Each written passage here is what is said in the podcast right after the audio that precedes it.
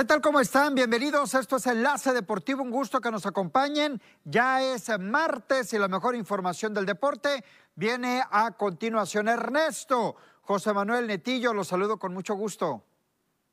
Abisaid, ¿cómo están compañeros? Un fuerte abrazo desde acá, desde el puerto de Mazatlán, ¿no? Para platicar todo lo que se va a vivir en el mundo del deporte. Ya huele a sushi, ya me está dando ese olor a Juegos hambre, yo creo. de Tokio.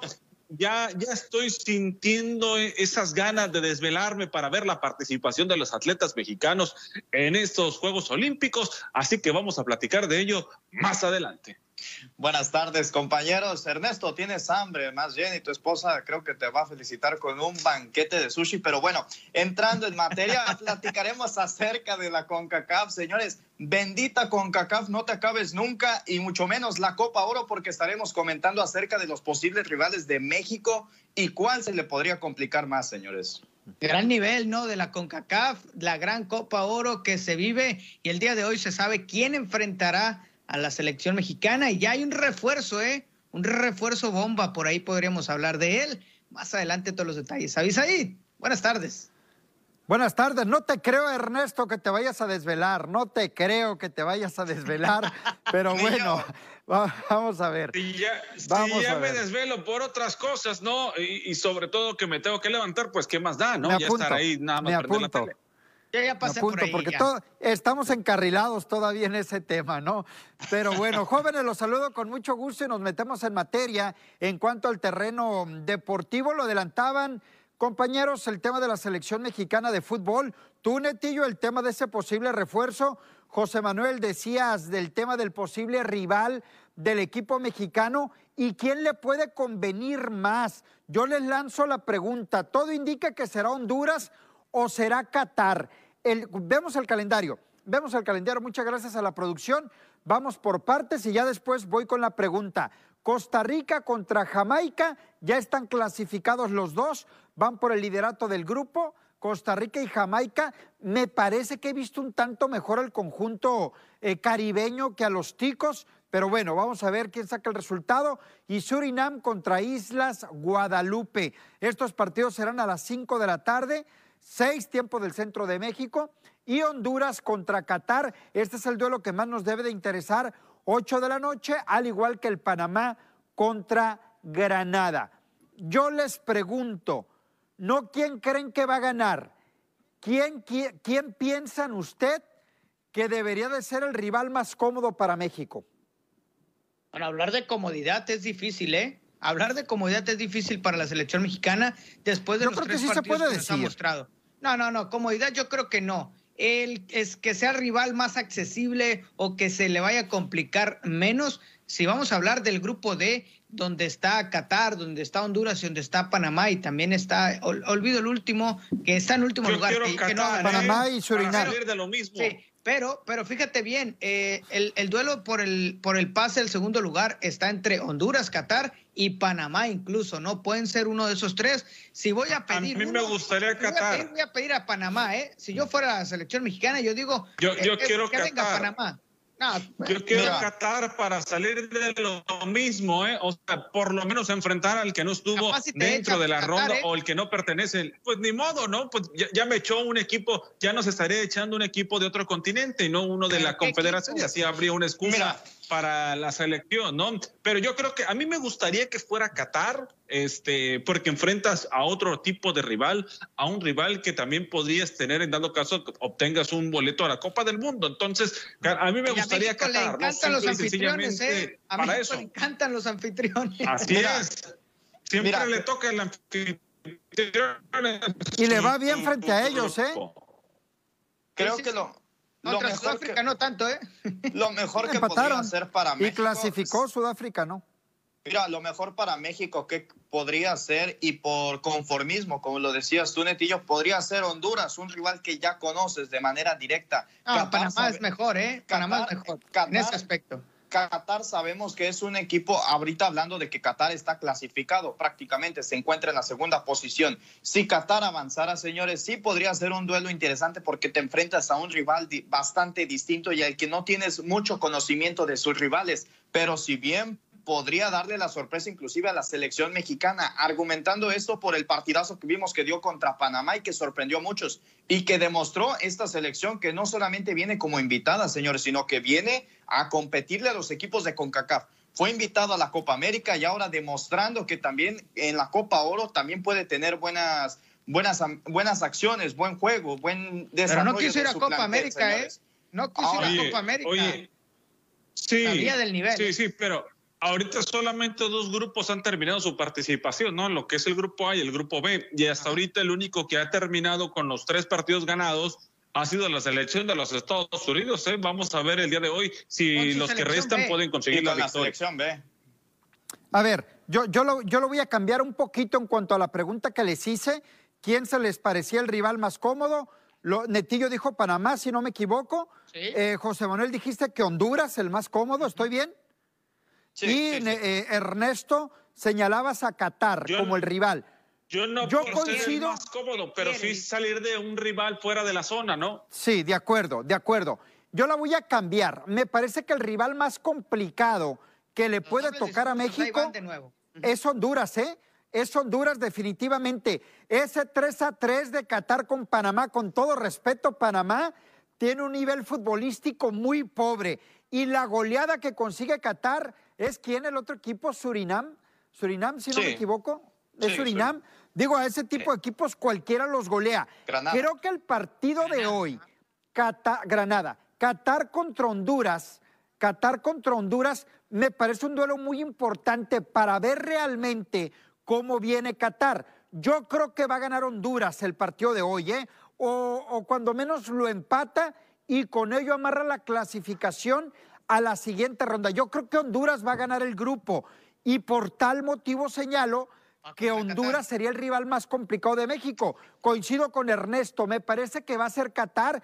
Yo no veo por dónde goleen a lo mejor a, a, Qatar y que Panamá haga lo propio. Panamá trae un nivel futbolístico bastante pobre muy diferente a las ¿eh? eliminatorias anteriores donde les alcanzó y creo que va a ser Qatar el rival creo que va a ser Qatar. inclusive inclusive a Panamá no le podría alcanzar en caso de que estos dos empataran señores. Ah no ahí no. partido. Ahí no le tiene que perder Qatar y ellos ganar pero creo que uno de los rivales cómodos y para que pueda medirse el nivel de la selección mexicana en estos momentos y cómo se encuentra, vendría a ser Honduras para poder ser un buen partido y un buen compromiso, señores. No, pero, sería el rival más complicado, sería el rival más complicado, sería el rival más complicado, pero serviría para callar a muchos periodistas que a veces criticamos a la selección mexicana y que creemos que su nivel no está en óptimas condiciones. Más complicado, eso están diciendo que Qatar sería el más complicado. No, Honduras, Honduras. Para mí Honduras sería el más complicado para México. Ok, ¿y, y, Qatar no? no, Qatar no. Qatar no es un espejismo. Vimos un 3-3 contra Panamá y la goleada. Está bien, está bien, goleó. Vamos a ver a lo mejor un nivel más real de lo que es Qatar cuando hoy enfrente a Honduras. Va a ser muy interesante seguir este partido porque de ahí sale el rival de México. Entonces yo pregunto, ¿qué representa Qatar a nivel futbolístico, a nivel mundial? No, no, no, no hay gran cosa. Con todo respeto, no hay gran cosa, Netillo. Exacto. Va a, ser, va a ser anfitrión en la Copa del Mundo. Le tienen que acomodar un grupo bastante fácil para clasificar. ¿eh?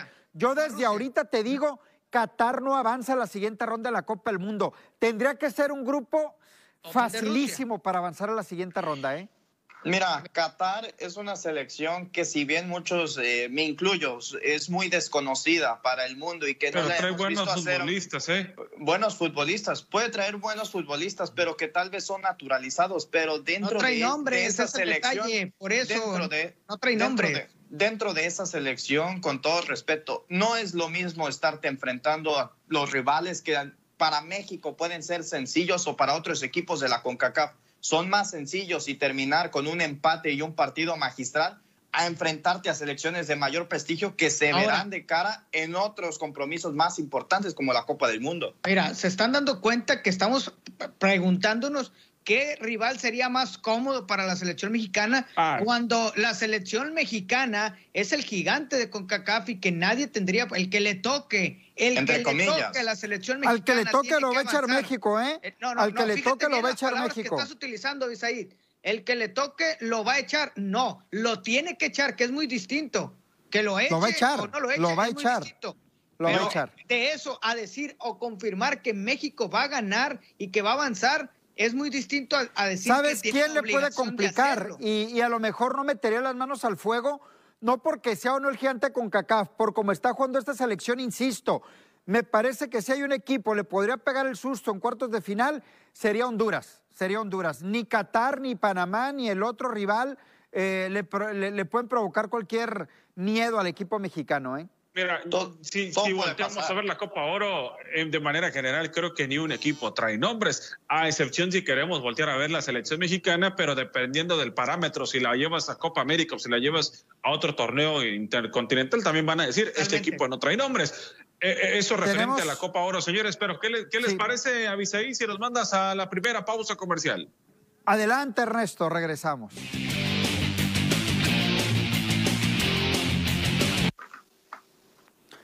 De regreso en Enlace Deportivo, jóvenes, creo que sí será interesante ver esta última jornada. Hablábamos del Jamaica contra Costa Rica, ver el nivel real que traen ticos que han estado en Copas del Mundo, el equipo caribeño de Jamaica, que también el tema de Honduras y Qatar me parece, insisto, muy interesante ese partido. Y ahí sale Costa Rica de ahí sale el... en el último mundial. Es el último, el no, mejor. en el último no fue en el último no. En 2014. No, el último no. Fue en 2014. No, no, no. A ver, el que ha llegado más lejos en los últimos mundiales ha sido Costa Rica. Ah, sí, pero fue en el 2014. a eso me refiero. Fue, fue en el 2014. Y Estados Unidos, ¿eh? Sí, sí. Que jugando de visita, porque en casa, en casa México llegó a cuartos de final también fue eliminado por Alemania. Bueno, si hablamos de más partidos disputados en un mundial, si hablamos de más partidos disputados en México, un mundial. México ha disputado eh, cinco. México ha disputado cinco. México 86 disputó cinco juegos. Pero del 2000 para acá, del 2000 para acá, del 98, del 94 para acá, México. No, pues del 2014 para acá nada más Costa Rica. De la nueva generación, Avisaí. Claro, no, estamos hablando, no vamos a ir. A ver, yo creo que. Sí, no, mira, Avisaí, México está, México este, está Lo que pasa, ¿eh? mira, lo que pasa, no. este es el nivel mira, de CONCACAF. El es de la que hay un tema. Es el tope. Es el tope, el de Hay un tema muy interesante. Hay un tema muy interesante en lo que dices, Ernesto y, a lo mejor eh, puede haber variantes en lo que podemos platicar en cuanto a lo estancado, porque por una parte Estados Unidos llegó un quinto partido y después no clasificó un mundial y después está hundido y después levanta. Lo mismo pasa con Costa Rica.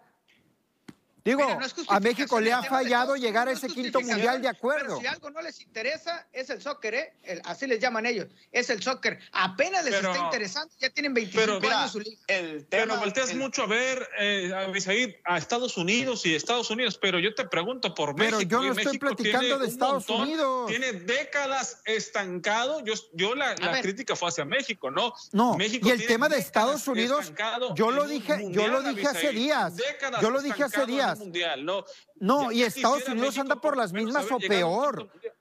Estados Unidos anda por las mismas o peor, Ernesto. Hay algo muy claro, perdón, hay algo muy claro. Muñoz creo que se apellida el muchacho de Santos que tenía una oferta de Europa y el muchacho quiso, no quiso renovar con Santos y lo mandaron un año a la sub-20 porque no quiso renovar, porque se quería ir a Europa. Eh, y, ahí es donde vemos dónde está deteniendo el proceso. No estoy hablando de que estuvo bien o estuvo mal, sino que, a ver, ¿qué propuesta es? Vamos a ver, ¿te conviene o no te conviene? No, simplemente el muchacho no quiso renovar, lo mandaron a la sub-20 por un año. Un año va a estar en la sub-20 porque él no quiso renovar para poder ir a Europa. Y ahí es donde veo yo, ok, la selección mexicana, la federación, la Liga MX, es un conjunto de varias cosas que están deteniendo y que no hay crecimiento. Eso nos habla más bien de lo que se estanca el fútbol mexicano y sí coincido, si comparamos con lo que hace la MLS con sus jugadores estadounidenses que los manda al fútbol europeo a muy temprana edad, eso tiene los privilegios que no tiene la Liga MX, que los quiere vender a un costo bastante alto y por eso los equipos del, fútbol europeo mejor buscan por otro lado a jugadores sudamericanos que tal vez salen más económicos o más baratos. El problema del fútbol mexicano, señores, es que, con todo respeto, no se sigue un proceso futbolístico con algún director técnico queremos su cabeza de inmediato a solamente dar unos dos, tres malos resultados. No, no, pero José Manuel, voy, a cerrar el tema. ¿eh? Mira, olvídate, ya, ya, ya te desviaste. Ya, agarraste monte. Ya, ya, sí, sí, sí, sí. Vamos con lo siguiente, ya mejor. ya estamos hablando. sí, ya mejor vamos con lo siguiente. A ver, espérame es que no se sigue un proceso. Ese es el problema de la selección mexicana. Y no solamente es de un tema, sino son varios, empezando por la Liga MX, señores. Hay que entender eso. Y son estrellas en Copa Oro, ¿no? Pero bueno, está bien. Bueno, bueno, ahí vamos a ver los resultados de aquí a de este domingo al otro, cuando se juegue la final.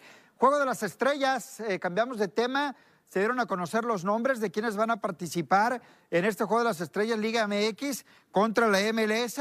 Vamos a ver los nombres, si me permiten, jóvenes. Compañeros, vamos con los porteros de la Liga MX. Aparecen Jesús Corona de Cruz Azul, Alfredo Talavera de Pumas y Guillermo Ochoa del América. Defensas, Matis Doria de Santos, William Tecillo de León, Pablo Aguilar de Cruz Azul, Víctor Guzmán de Tijuana, César Montes, ah, el de Monterrey, Fernando Navarro de León, Salvador Reyes de Puebla. Bueno, ahora es del América, ¿no? Salvador Reyes ahora está en el América. Fue cambiado de Puebla al América. Jesús eh, Gallardo de Monterrey, Juan Escobar de Cruz Azul. Vamos a los medios. Medio, medio campo, Luis Romo de Cruz Azul, Fernando Gorriarán de Santos, Pedro Aquino del América, Guido Pizarro de Tigres, Luis Montes de León, Rubén Zambuesa de Toluca, Diego Valdés de Santos, Ángel Mena de León. Delanteros, Jonathan Rodríguez de Cruz Azul, André Pierre Guignac de Tigres, Rogelio Funes Mori de Monterrey, Alexis Canelo de Toluca y Santiago Muñoz de Santos. Están los que deben de estar ah, los dirige el señor Juan, Reynoso, ¿no? Merecido, porque es el campeón del fútbol mexicano. ¿Qué les parece la lista? Mira, creo que a falta ahí un guardameta y se trata de José Carlos Acevedo, que fue finalista con Santos Laguna y no le respetaron su lugar. Guillermo Ochoa, tal vez por el. Guillermo Ochoa, por el. No, Ochoa. Sí. Ochoa por el marketing es que lo tienen ahí y Alfredo Talavera creo que ha deslumbrado más que Guillermo Ochoa. Ochoa es el portero de, la selección olímpica, portero de la selección nacional, portero del equipo más grande de México y me lo quieren quitar de la lista. ¿Qué ha hecho con América? ¿Qué hizo con Lo que tú quieras, es el mejor portero del fútbol mexicano en la actualidad. Marketing, ¿eh? Yo creo que lo, Ochoa así va meramente para el marketing. Para mí no fue el mejor portero de la temporada este que acaba de... No, para nada. Lejos. Sí, yo creo que, mira, yo creo que el tema precisamente de Guillermo Ochoa sí es un tema precisamente de eso. que llegaron al final de la Liga MX porque eh, si bien no, no hizo mucho, no es un portero que represente como tal en, en, cuanto a números, no representa tal, lo dice bien José Manuel, Acevedo merecía estar en esa lista, porque eh, cuando llega Pumas Talavera, que es uno de los más, de los veteranos que está ahí junto con, con Corona, Corona es el campeón, tenía que estar sí o sí. Eh, Talavera llega a Pumas y ha hecho dos temporadas increíbles que no se le había visto eh, en Toluca. Y ahí está, merecido el, nombramiento ahí, que lo llamen como un jugador de estrellas, está bien. Pero Ochoa, Ochoa, para mí, ahorita en este momento, por representar los dos torneos últimos que pasaron de la Liga MX, no representa Ochoa. Es una Hay que hablarle al Jimmy Lozano para que lo quite de la selección. Hay que hablarle al Jimmy para que lo quite de la ah, selección entonces y, mande traer a Corona. Estamos, ya no estamos hablando de la selección, ¿eh? Ya no estamos, esto no, esta no es la selección mexicana. Mira, hay que entender, esta no es la selección mexicana. hay que dejar los colores de a un lado, señores. En el sentido de Guillermo Ochoa no, tiene lugar ahí. Simplemente estoy diciendo, simplemente estoy diciendo, Ochoa en los últimos dos mundiales, va a ser el portero del mundial que viene, es, el portero del, del trío olímpico. De seis meses, periodos de seis meses, Avisaí. Periodos de seis meses, no estamos hablando de procesos de mundiales ni de nada. Es el portero de selección, qué bueno, lo felicitamos, pero en el torneo no ha sido el mejor. Incluso hay, hay extranjeros en la lista, hay, hay, extranjeros. Si no se puso un extranjero es porque los extranjeros porteros no han sido mejores que los que están en esa lista. Pero Ahorita merecía estar en esa lista en vez de Guillermo Ochoa. Ah, obviamente se entiende que Memo Ochoa tiene un proceso, tiene un proceso de selección, que ya lo conoce el Tata, que sabe el peso que lleva en selección nacional, pero en lo que fue el torneo, para mí yo también coincido con mis compañeros, ¿no? Se vio mayormente reflejado las actuaciones de Acevedo para llevar al equipo aún más lejos, como fue la, final. Al final de cuentas, ni fue convocado a selección, ni a, ni a Olímpicos, ni, ni, está, yo creo que lo, lo, marginaron, esperemos que pueda consolidar una, una mejor carrera Acevedo eh, eh, en la portería, ¿no? Pero el resto Pero pues no vaya a ser, no sé cómo vaya a ser la dinámica a la hora de ponerlos a jugar. Son demasiados futbolistas, ¿no? Y creo que van a querer ver a todos. A comparación del béisbol, en el béisbol que las posiciones son más específicas y dependes mucho de lo que haga cada posición, en donde está colocada en el fútbol es, es algo de conjunto. Y si le mueves tantito, dos, tres futbolistas, ya afectas el desempeño del equipo, ¿no? Aquí te va el tridente que yo pondría, ¿no? Que sería Jonathan Rodríguez, André Pierre Guiñac y Rogelio Funes Mori. Los tres son extranjeros, los tres están con selección, con su La gente va a querer ver goles. ahí está.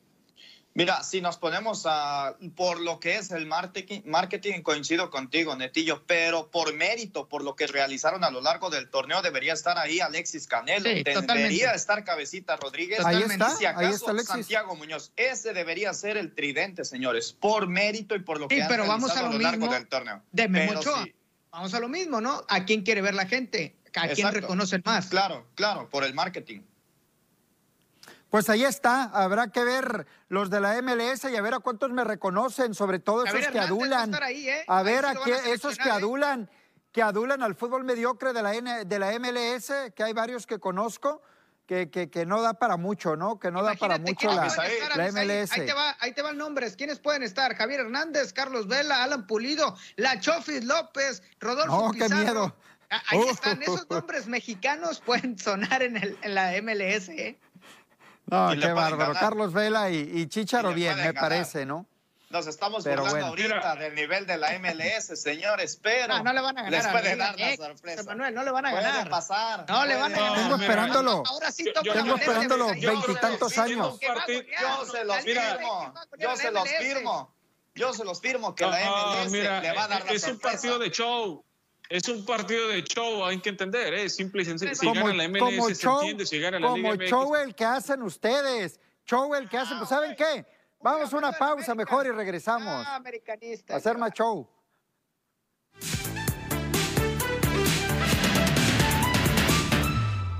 Le metí el gol más bello de mi carrera en la League One antes de enfrentarse a México el jueves en el primer partido de la selección francesa de fútbol en los Juegos Olímpicos de Tokio. André Pierre Guignac recordó que conoce bien a Guillermo Ochoa, el guardameta del equipo azteca que jugó tres temporadas en el Ajaccio. He jugado contra él con el Marsella y le metí el gol más bello de mi carrera en la League One. Lo volví a enfrentar en México desde que está en el América y le he metido algunos más también. Ahora estamos en Tokio y espero que no haya excepciones, declaró sonriendo el delantero de Tigres en rueda de prensa.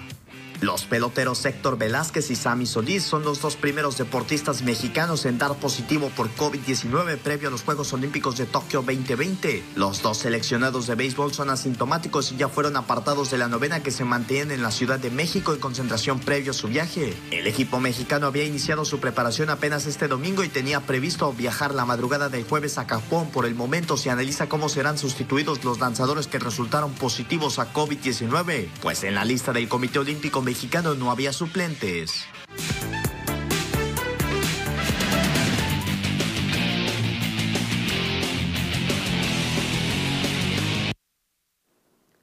De regreso en Enlace Deportivo, jóvenes, ya está por arrancar los Juegos Olímpicos, un par de días para que arranquen de manera oficial en cuanto a inauguración, pero la actividad comienza ya en las próximas horas. Sí, sin duda, ¿no? La actividad sobre todo para lo, que tendrá México, ¿no? La actividad que verá en las diferentes disciplinas. Este, no sé quién me puede ayudar con el gráfico porque aquí me sale mucho. Pero ya, ya tendrá acción en algunas disciplinas en la delegación mexicana, ¿no? Previo a lo que viene a ser la ceremonia inaugural. Ahí les va, la actividad miércoles, miércoles, México contra Canadá a la una de la mañana, tiempo del centro de México. México contra Canadá, hablo del softball. Eh, también México contra Japón a las 22 horas, miércoles, eh, tiempo del centro de México, es decir, en días seguidos juega en el softball y en el fútbol. El jueves a las 3 de la mañana, tiempo del centro de México, estará enfrentando a la selección de Francia. Así arranca la actividad para México previo al día inaugural. Claro, el día inaugural es hasta el próximo viernes, estaremos viendo la inauguración, pero el softball es el que abre, no el que presenta primero a la selección, al, al Comité Olímpico Mexicano, con ahí una, una selección eh, que parece podría traer muy buenos números, luego de que en el ranking mundial pasó, pasó a ser del número 25 al quinto, ¿no? O sea, hablando de la mejora que tiene esta selección de softball y podríamos ver algo interesante ya contra otros, contra otras cinco selecciones. Es el mismo formato que béisbol. Hablando de mejoría, y sí es cierto lo que dice Netillo, en Sinaloa o en, a nivel nacional hemos visto que el softball se ha estado popularizando entre las mujeres y que ha estado incrementando inclusive sus participantes y creo que ese podría ser el parteaguas para que poco a poco México se vaya a poder convertir en una potencia en, este, en esta disciplina. Ahí veíamos una gráfica de lo que van a ser los tres primeros compromisos de la selección mexicana, tanto de softball como de fútbol. En el fútbol va a estar interesante a las 3 de la mañana. Yo no levanto la mano, la mano para madrugar a esa hora, señores, una vez les digo. Yo sí, me apunto. Les voy a llamar a los tres. A los tres les voy a llamar a esa hora. Perfecto, ahí te espero. Lo vemos si quieres. Ya, anda borracha la Bisaid, voy a decir. Son, juegos, son Juegos Olímpicos, José Manuel. Son Juegos Olímpicos. No, se entiende, mira, se entiende. Hablando del tema de, de, la selección mexicana de béisbol, ¿no? Dos, dos casos positivos. Y la información hasta este momento es que se presentan 71 casos en toda la Villa Olímpica es bastante gente entre eh, entrenadores, coach, preparadores y también atletas. Son bastantes el protocolo que está llevando eh, Tokio en este, en este proceso. Ah, va a ser muy complicado, ¿no? Mantener, eh, tratar de bajar, ¿no? Los, casos, lo, a que sean lo menos posibles, porque si bien de repente ya sabemos cómo, cómo actúa este, este virus, que no, no te das cuenta y de repente sales positivo y ya está infectado tres, cuatro compañeros y es, va a ser difícil, pero los protocolos que está llevando Tokio, con el hecho de que nada más se mantienen en la Villa Olímpica, salen y participan y regresan a hacer lo que tienen que hacer nada más, descansar para volver a, participar el día que tengan que participar, nada más. 12 infectados. Y se, entiende en ese perdón, sí, perdón Neto, nada más comentar, los dos infectados no de la selección son Tomás Ali y el otro es Héctor Velázquez, ¿no? Son, los dos. Tomás Solís, Tomás Solís, Solís perdón, Tomás Solís y Héctor Velázquez, exactamente. Dos lanzadores separados ya, cuerpo de picheo de Benjamín Gil. Exactamente, ya están separados y la selección de México en, béisbol le iban a realizar de nueva cuenta pruebas para ver si había más peloteros infectados. Esperemos que no, porque en dado caso de que se den más casos positivos, peligraría la participación de México en, béisbol en estos Juegos Olímpicos y además si no tuvieron contacto con más deportistas. Ambos asintomáticos fue lo que se dio a conocer, tanto eh, Héctor Velázquez como en el caso de Tomás Solís, que salieron asintomáticos. Eh, eh, en el caso de estos dos lanzadores, esperemos que se recuperen pronto, ¿no? Pero sí, sí sensibles, ¿no? Y que no va a haber, ¿no? Ya, ya no va a haber quien tome su lugar por parte de la selección de México hasta ahorita. Sí, ¿eh? se, quedaron esos dos. Antes de viajar, sí, pero ya estando en Tokio, como ellos ya estaban en Tokio, ya no se va a poder retomar a algún otro pelotero. ¿eh? No, no, no, no. Eh, aclarando un poco, están aquí en la Ciudad de México, estaban haciendo sí, ellos no han viajado. Sí, no han viajado van a tener que, eh, de la prelista que en algún momento presentó Benjamín Gil, van a tomar a dos peloteros para llevar a, estos y ya viajan. El 29 de julio es su, primera, su primer partido y ahí entonces sí ya no habrá marcha atrás con la selección. Pero ya no tendrá que salir esta selección, ¿eh? O sea, si dos están positivos, ya, esta selección ya, o sea, ya los tienen que tener totalmente encerrados. Hay que entender esto, hasta cierto punto el panorama es muy complicado para la selección mexicana de béisbol y los compromisos que se le vienen, además de eso, son bajas sensibles, empezando con el hecho de Héctor Velázquez, que sabemos que es un lanzador de experiencia de grandes ligas y que también es de, la confianza de Benjamín Gil. En la predista veo muy complicado que alguien vaya a ocupar el lugar o vaya a poder este, llenar ese hueco, porque si bien el proceso que tiene Benjamín Gil es muy corto, pero que ¿qué otro lanzador puedes tener de confianza que pueda ocupar un lugar como el de Héctor Velázquez o como veíamos el de Sammy Solís? El, tema es, es, cierto lo que dices, José Manuel, pero tiene que llevar dos peloteros porque tiene que tratar de evitar lo más posible que sean menos peloteros los que estén disponibles, porque le llega a dar eh, un positivo en el camino o incluso ya estando en Tokio y va a necesitar echar mano de más peloteros. Es por eso que necesita llevar sí o sí a dos peloteros. Es cierto que el, el tema de estos dos peloteros, llenar el hueco, por el, por el proceso que han llevado corto,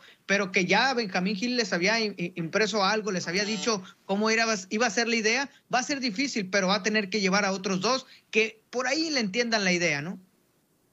Sí, definitivamente, ¿no? Ojalá. Ahora hay que recordar que son únicamente dos partidos, hablando de una primera ronda. En caso de clasificar, pues tendría semifinal y final, un máximo de cuatro encuentros, los que podría tener el equipo mexicano como mínimo son y dos. partido por el tercer lugar. Sí, son cuatro. Ah, tiene, sí, sí, son cuatro, por eso te digo, semifinal y partido por el de clasificar, final. En dado caso de clasificar, ya amarras tus cuatro partidos, exactamente. Amarras tus cuatro partidos. Entonces sí tienes razón, Etillo, en eso tratar de evitar contar con la menos cantidad de peloteros que pueda ser.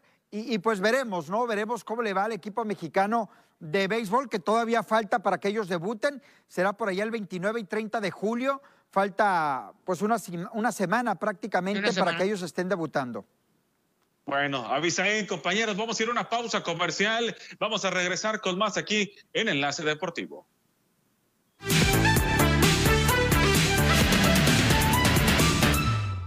La tenista estadounidense Coco Gauff no competirá en los Juegos Olímpicos de Tokio 2020 después de dar positivo por COVID-19, dijo el domingo la atleta de 17 años de edad. Gauff iba a ser la tenista olímpica más joven desde el 2000, pero en cambio se une a la lista de varios cambios de las principales deportistas del mundo que no participarán del evento. Lamento compartir la noticia de que di positivo de COVID y no podré participar en los Juegos Olímpicos, dijo en Twitter la tenista quien ocupa el puesto 25 en el ranking mundial. El equipo estadounidense de básquetbol reaccionó en el cierre de una una preparación caótica para los Juegos Olímpicos de Tokio 2020 y venció el domingo a la campeona mundial España en Las Vegas. La victoria conseguida gracias a un ataque equilibrado 19 puntos para Damen Leader, 15 para Keldon Johnson, permite al Team USA, gran favorito al oro en Tokio, olvidar su carrera de obstáculos de los últimos días, tanto dentro como fuera de la cancha. Estados Unidos sufrió dos derrotas en sus preparatorios para los Juegos Olímpicos contra Nigeria y Australia, antes de derrotar a Argentina y ahora España.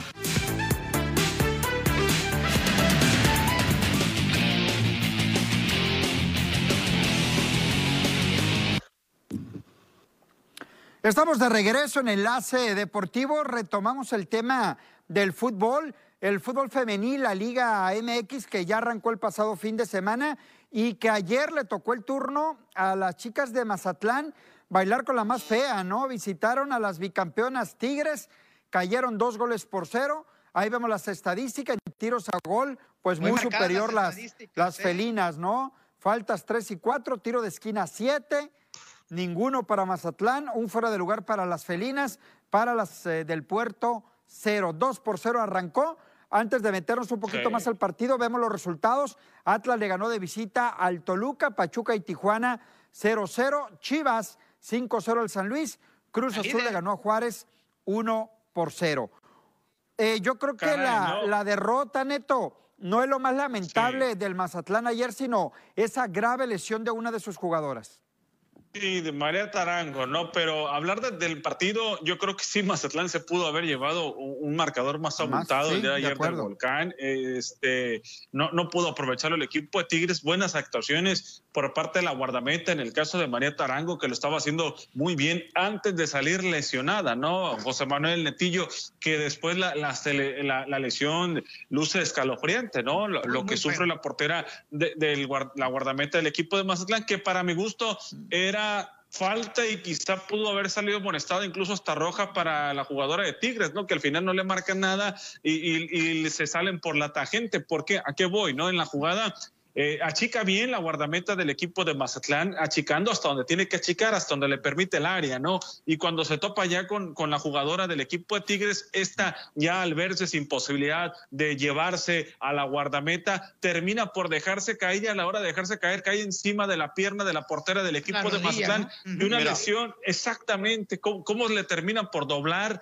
eh, la pierna y, la verdad sí se ve muy dramática eh, la imagen, ¿no? Mira, María Fernanda Tarango, una jugadora que tiene desde que comenzó Mazatlán FC en la Liga MX femenil y un partido, primero hablando sobre el partido, el partido terminó dos goles a cero con anotaciones de Stephanie Mayor y Yana Gutiérrez, quien hizo su debut de buena manera. Hay que entender hasta cierto punto que en la Liga MX femenil no existe el VAR, así que es ahí donde entra la incongruencia. No, no puede determinarse si es falta o no, por, no porque no hay el VAR todavía en la Liga MX femenil. Aquí la, la solución que veo para Mazatlán FC, que el resultado tal vez no es bastante amplio y pudo haber hecho un buen papel el conjunto de Mazatlán FC o haber hecho un mal papel por la falta de algunas de sus jugadores, elementos importantes. Demostró que tiene cualidades y que todavía puede buscar tres puntos en el siguiente compromiso cuando enfrenten a Santos Laguna el próximo fin de semana.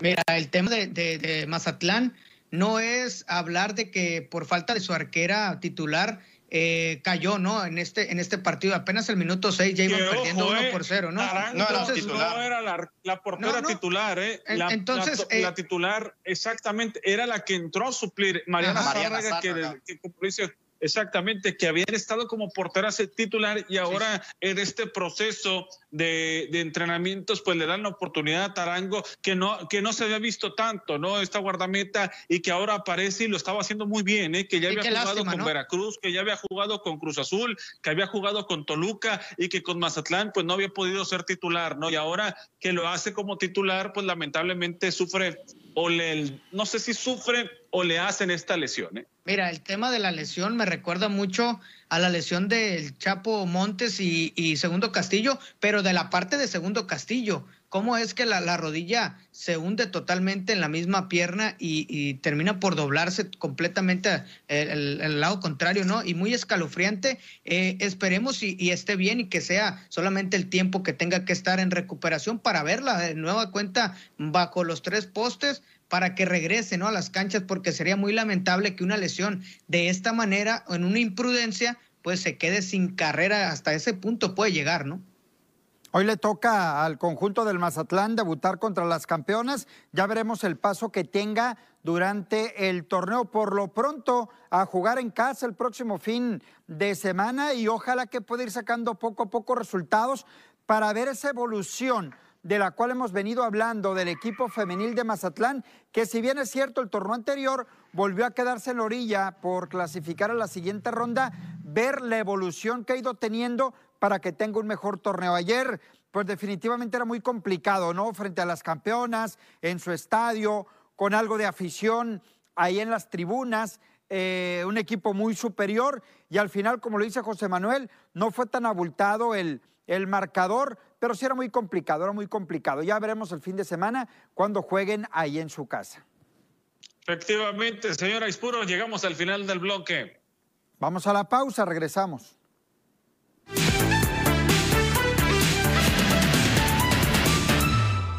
La intención de que se construya un estadio nuevo para Tigres está abierta, pero para concretarlo se requiere de una inversión superior a los 500 mil millones de dólares por todo lo que implicará acondicionar el terreno en el que se pretende construir. El objetivo de la directiva y el gobernador electo de Nuevo León, Samuel García, es concretar la edificación de una nueva casa para Tigres en los patios de ferrocarriles aledaños a las instalaciones de la Universidad Autónoma de Nuevo León pertenecientes al gobierno federal, pero que están concesionados a la empresa Casa City Sunner México y que el gasto pudiera cubrirse mediante recursos de la propia federación, el gobierno del estado o algún inversionista privado. 16 meses después de su último partido, justo antes del estallido de la pandemia del coronavirus, cuando disputó dos bolos en Colombia, el Barca Legend reaparece este martes con un plato fuerte. Las leyendas azulgrana que esta vez contarán con la presencia de cracks como Ronaldinho, Rivaldo, Deco, se medirán al Real Madrid a partir de las 19 horas hora de España. Sin ninguna duda, uno de los grandes alicientes del duelo se visto por primera vez vistiendo de blanco con los veteranos del Real Madrid para medirse al Barcelona, algo que hasta ahora solo había hecho con el Inter de Milán. Antes de medirse en el clásico, las leyendas tanto del Barcelona como del Real Madrid participarán de forma conjunta en la cena de gala que prepararon los organizadores del encuentro en el mismo hotel de concentración. Pese a la rivalidad histórica de ambos clubes, a buen seguro imperará que el buen rollo y los futbolistas recordarán anécdotas pretéritas cuando competían al máximo nivel.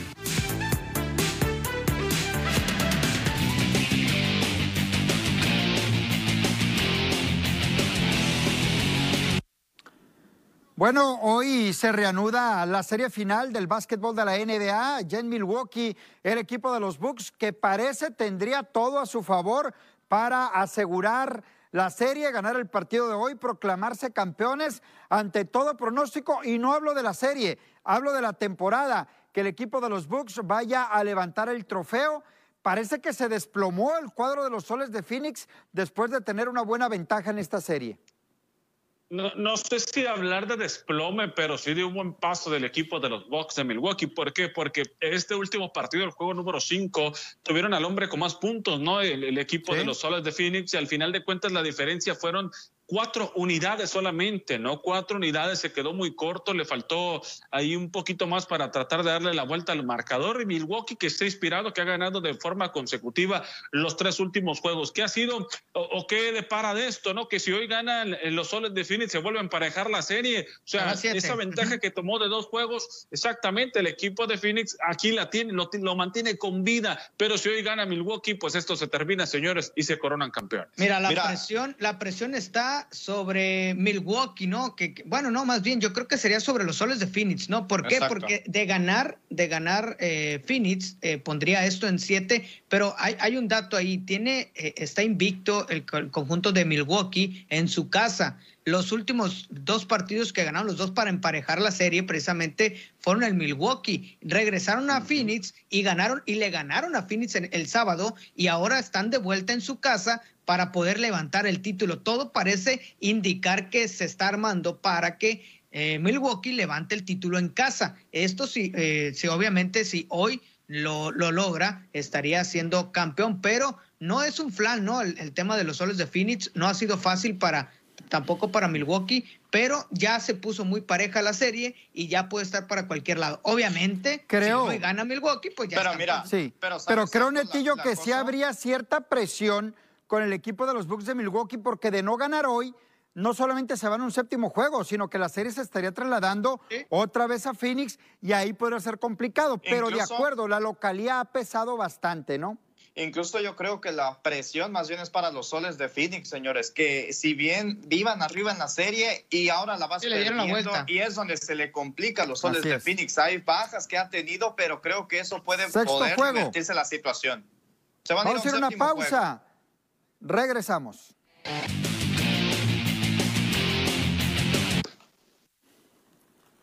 Bueno, ya casi para irnos, en Ciudad Juárez lo tomaron como bomba, ¿no? La llegada de Paul Aguilar, un hombre que estaba retirado los últimos seis meses, no jugó, ya América no le había renovado contrato. Un hombre que fue campeón con ¿eh? Pachuca, campeón con América, dos copas del mundo. A mí me parece muy interesante la llegada de Paul Aguilar a Ciudad Juárez. Sí, fue, llegó como sorpresa, ¿no? No tanto como bomba, pero sí fue una, fue una buena contratación por parte del Juárez, que incluso trajo otros, otros elementos ya al final del, del, de este, de este cierre de fichajes, pues ya hizo varias presentaciones, por ahí llevándose a Oscar Macías de Chivas también, y a Madueña, que lo sacaron de Chivas por fin. Totalmente.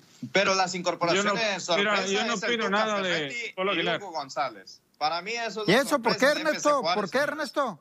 ¿No le gusta o pues, qué? Un futbolista que, que, no estaba jugando, ¿no? O sea, que no tenía equipo, que no, o sea, no, no, no, tenía seis meses, bomba, ¿no? Simplemente. Tenía seis meses que, no jugaba, no. Yo tampoco lo llamo bomba. Yo digo que en Juárez así lo anunciaron. Yo lo que sí digo, me parece un jugador muy interesante y que equipos como Mazatlán debían buscar ese tipo de jugadores, pero siguen buscando no sé por dónde los del puerto, a ver si les alcanza para llegar a, a Liguilla. Primero le va a alcanzar a Juárez. Vámonos, pásenla bien, buena tarde, hasta mañana. Hasta mañana.